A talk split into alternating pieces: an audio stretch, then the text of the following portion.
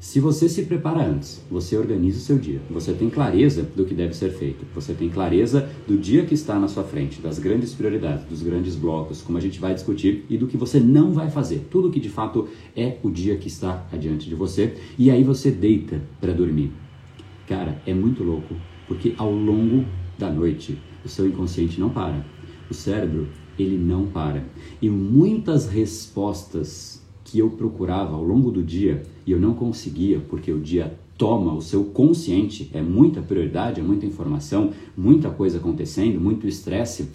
Estas respostas, elas milagrosamente aparecem assim que eu acordo na minha mente.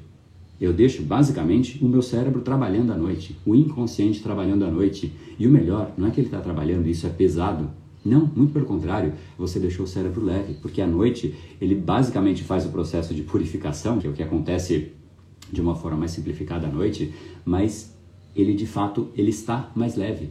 Tanto que a gente tem os grandes insights nos momentos que a gente está mais leve. Tem gente que é no banho, tem gente que é correndo, tem gente que é fazendo yoga, meditação ou o que quer que seja, é quando a gente está mais leve. Se você dá esse estímulo para o seu cérebro, você busca respostas que você talvez nunca tivesse na sua vida.